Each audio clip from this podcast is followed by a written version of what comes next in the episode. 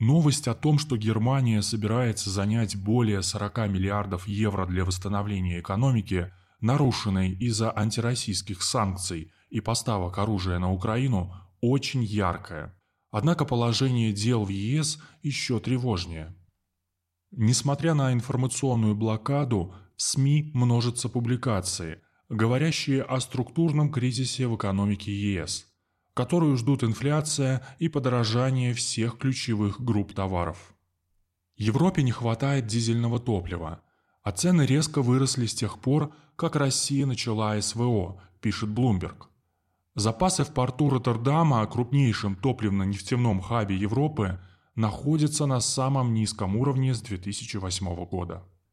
Европейские контролирующие органы просто перестали требовать указывать происхождение топлива, поступающего на Роттердамскую биржу. Российское топливо идет под демонстративно закрытыми глазами еврочиновников. Топливо нужно не только машине бюргера в Германии, но и трактору в Болгарии или Польше.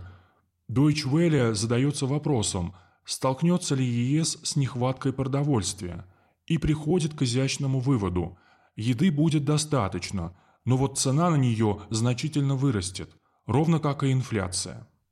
В ЕС цены на продукты питания, алкоголь и табак выросли на 4,1% в феврале, на 3,5% в январе. Фермеры в Греции и Франции провели демонстрации с требованием денег из-за высоких затрат на удобрения. За фермерами скоро потянутся и остальные.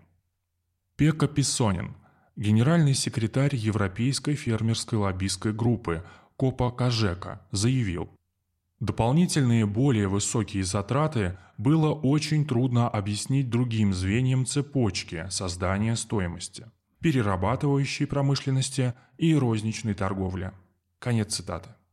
Другими словами, вслед за фермерами придется компенсировать издержки тем, кто будет покупать у фермеров подорожавшую продукцию – Эмбарго на российские нефть и газ для ЕС в очередной раз на высоком уровне признано самоубийством.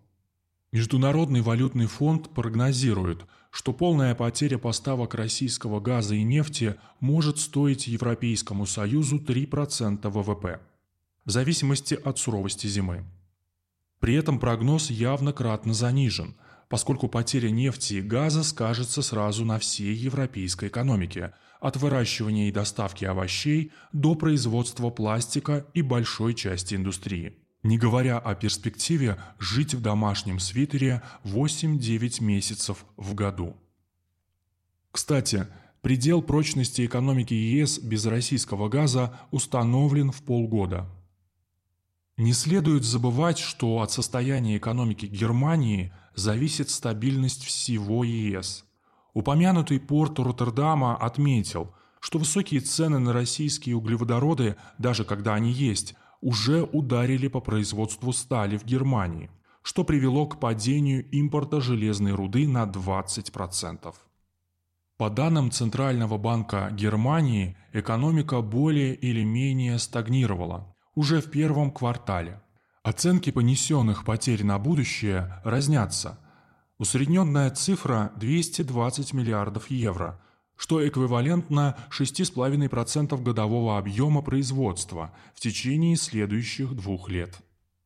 СМИ отмечают растущее противодействие германских промышленников правительству Германии – Аналитики говорят, что бойкот ЕС российских энергоносителей приведет к росту цен на энергоносители, что нанесет ущерб потребителям, которые уже столкнулись с рекордной инфляцией в ЕС в 7,5%.